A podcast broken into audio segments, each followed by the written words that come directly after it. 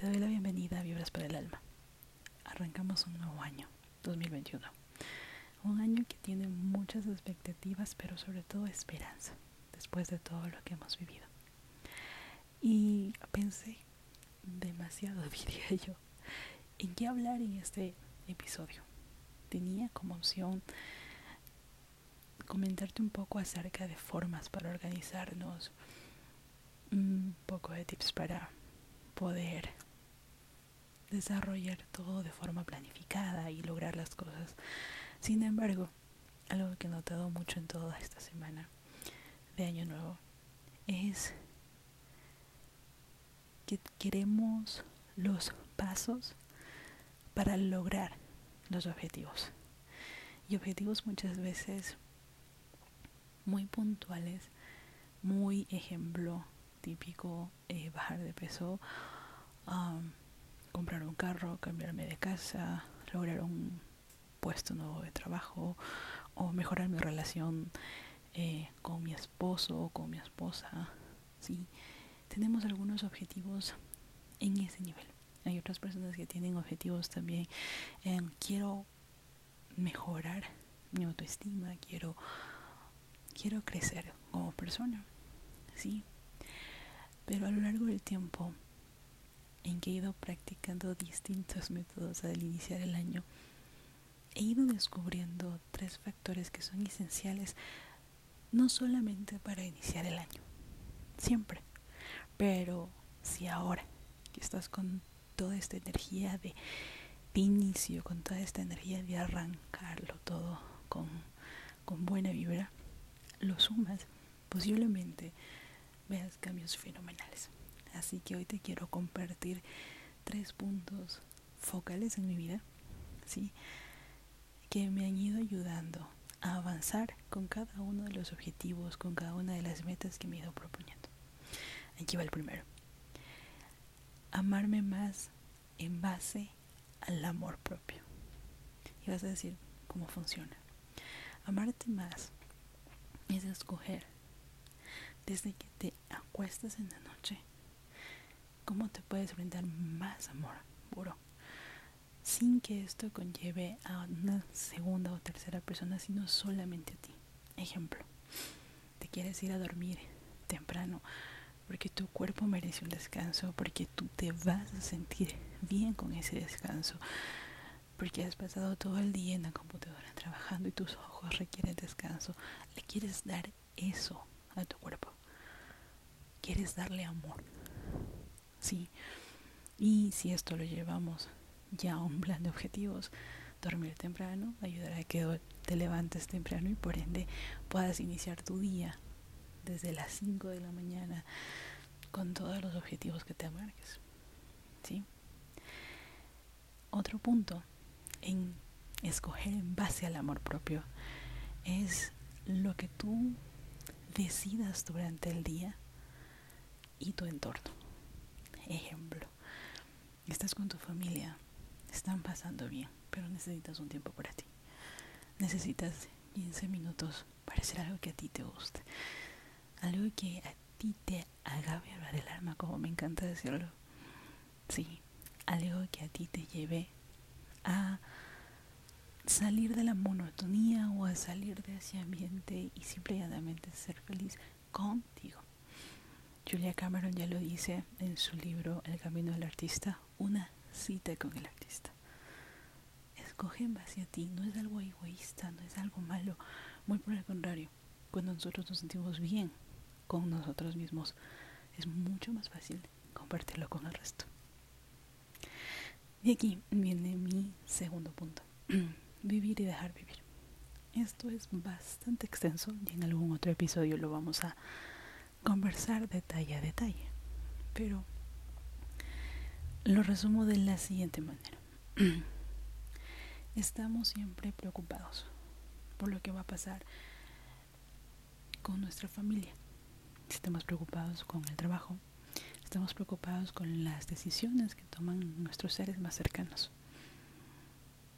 Pero tenemos que comprender esto. Tenemos que vivir nuestra vida y dejar que las otras personas vivan las de ellos. Que ellos tomen sus decisiones, vivan sus consecuencias, aunque muchas de las veces sean difíciles, sean complejas, aunque veamos que se están por caer al abismo. Si ya diste una palabra de apoyo, si ya estuviste ahí, aconsejaste y la persona decide hacerlo, respétalo. Estamos aquí en procesos de crecimiento y muchas veces por tratar de evitar que la persona viva lo que está decidiendo vivir para su proceso de evolución, lo que hacemos es retrasar lo que tienen que aprender. Sí, es complejo, no lo niego, cuesta, sí, muchas veces cuesta. Con las personas con las que más tenemos apego nos cuesta mucho, pero te puedo decir que cuando sueltas esa preocupación, cuando sueltas ese querer evitar que esa persona sufra o decida mal o escoja mal y la dejas a esa persona vivir, permites que crezca. Y aquí viene la otra parte. Si tú deseas estar para esa persona cuando tenga que tocar fondo, cuando necesite ayuda, ahí te puedes hacer presente pero evitar que, tengan que vivir lo que deben vivir no es la solución. ¿Sí? Así vives tu vida y también dejas a la otra persona vivir lo que le corresponde. Vinimos aquí a crecer, a evolucionar, a aprender.